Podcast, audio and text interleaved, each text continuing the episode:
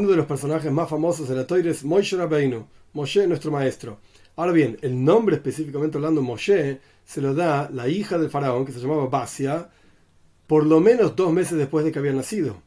Moshe estuvo dos meses con su madre, Yochebet. Después la hermana Miriam lo pone en una canastita en el río Nilo, conocida la historia al comienzo del segundo libro de la Torah, Parshas Shmois. ¿Cómo lo llamaban a Moishe desde el momento en que nació? ¿Tenía otro nombre? Nuestros sabios explican en realidad que tenía 10 nombres, o incluso 11 nombres, como vamos a estudiar. Vamos a ir en, en orden cronológico de los midrashim, de las explicaciones de nuestros sabios. El primero es Pirke de Rabbi Eliezer. Pirke de Rabbi Eliezer es un midrash muy antiguo, de Rabbi Eliezer Agod, del Rabbi Eliezer Ben Horkenus. Estamos hablando aproximadamente año 100 de la era común, aproximadamente. Un poquito antes quizás también. Pirke de Rabbi Eliezer trae dos opiniones sobre cuál era el nombre de Moshe Rabbeinu cuando Moshe nació. La primera opinión es de Rebbe, Rabbi Yehuda, así se llamaba Yekusiel, Yekutiel, dicen algunos. ¿Por qué? Porque nació circuncidado. Esto lo dice Rebbe. La segunda opinión es de Rabbi Shimon. Moisés se llamaba Toiv. La Toira dice que cuando Moisés Rabbeinu vio, nació, vieron que era bueno, y por cuanto está escrito al comienzo del relato de la creación, que Dios vio la luz, cuando creó la luz, vio que era buena, entonces ahí conectamos, la casa se llenó de luz, Moisés era bueno, se llamaba así, Toiv.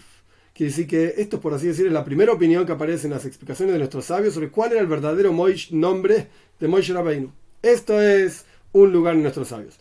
Hay otro lugar en las explicaciones de nuestros sabios que son dos midrashim. El midrash Shmois Rabo, ese es un lugar, y el midrash Vaikro Rabo, que trae básicamente la misma opinión. Shmois Rabo que dice en otro lugar también, en el Talmud, en Talmud en Saita, aparece una discusión sobre cuáles eran los nombres de Moishe. Y el Talmud, diciendo básicamente lo mismo que dice Shmois Rabbo, después vamos a ver qué dice Vaikra Rabbo, lo vamos a leer de adentro. El Talmud trae varias opiniones. Opinión número uno es Rabbi Meir dice que se llamaba Toiv, bueno.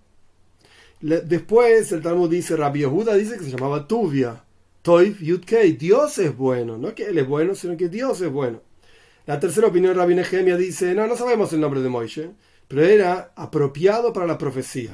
Lo vieron y dijeron, ah, este va a ser un gran profeta. Más adelante, en otro Midrash, vamos a estudiar por qué.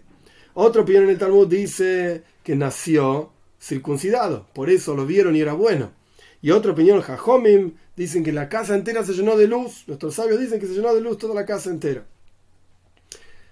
Ahora vamos a ir al Midrash, que digamos es la opinión más clara sobre cuáles son los nombres de Moishe. Este Midrash lo vamos a leer directamente de adentro porque va a explicar cada uno de los nombres, excepto el nombre Moishe, que lo vamos a explicar al final de la clase. El Midrash este está en Vaikro Rabo, en, el primer capítulo, digamos, el primer Parsha, en el capítulo 3. El Midrash dice que Yocheved tuvo un niño y lo llamó Yered, con ese nombre, Yered. Dice Rabbi Hanina Bar Papa y dice Rabbi Simon, discuten exactamente por qué se llamaba Moishe Rabbeinu Yered. Este es otro de los nombres de Moishe. Rabbi, Han, Papa dice, Rabbi Hanina dice, porque Hoirid hizo descender la toira de arriba hacia abajo, Yered. Aquí está, Yerida, hacer descender. Otra opinión, Yered es porque hizo traer a la Shina, a la presencia de Dios aquí abajo. Dice Rabbi Simon, no, la palabra Yered significa reinado. Como dice el versículo en los Salmos, en el Salmo 72, Veyerd Miyamat Yam. Moshiach va a gobernar de un mar al otro mar. Yered, Yerd, Yerd es reinado y gobierno, por así decirlo.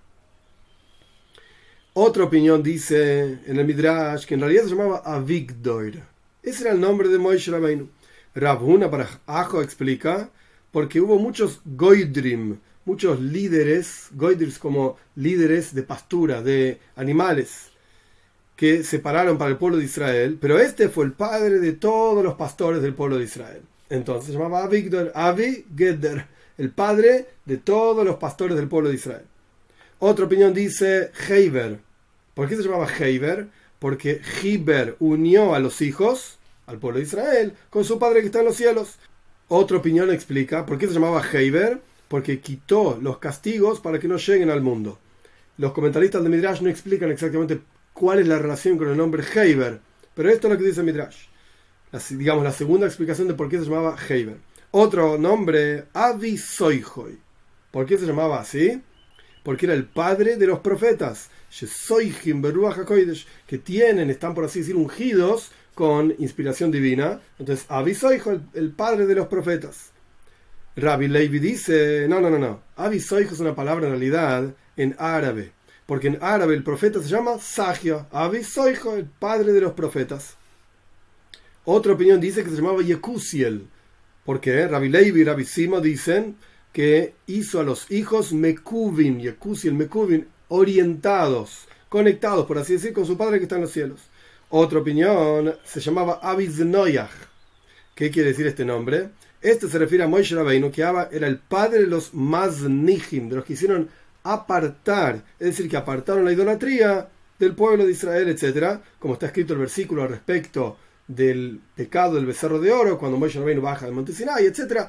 Al esparció la idolatría del becerro de oro en el agua, la destruyó, etc. Apartó a la idolatría del pueblo de Israel.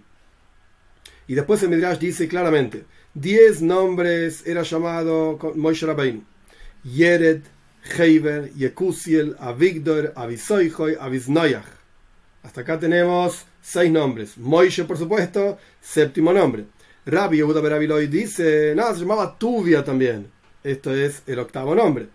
Por eso está escrito que cuando nació, lo miraron Batere Oisekitoibu, lo vieron, y era bueno, Toiv era Tuvia. Rabbi Shmuel Barabami dice, también se llamaba Shemaya. ¿Por qué Shemaya? Porque Yud Dios, Shoma, escuchó su plegaria. Shemaya es escuchado por Dios. Y por, es el noveno nombre. Y por último, dice Rabbi Yoshua Ben Karjo, se llamaba también Levi. ¿Por qué se llamaba Levi? Porque esta era la tribu de él, justamente. Ahora bien, estos son los diez nombres que tenía Moishe Rabbeinu.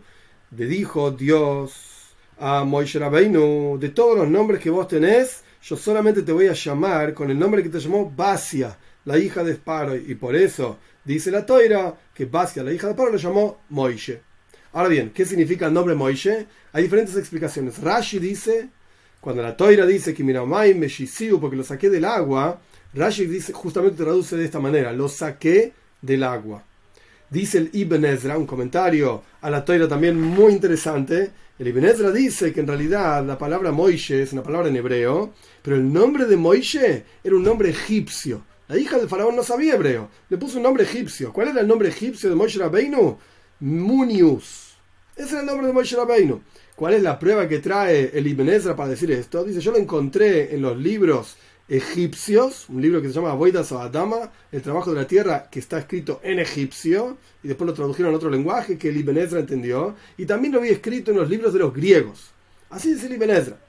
Otra opinión, el Sforno, Rabbi Badio de Sforno, que vivió justamente en la ciudad de Sforno, en Italia, año 1350 aproximadamente, el Sforno escribe que en realidad Moishe lo que quiere decir es que él sacó a otros de las aguas. Las aguas representan los sufrimientos. Moisés sacó a otros de las aguas. Sea como fuere, estos eran todos los nombres de Moisés Rabbeinu.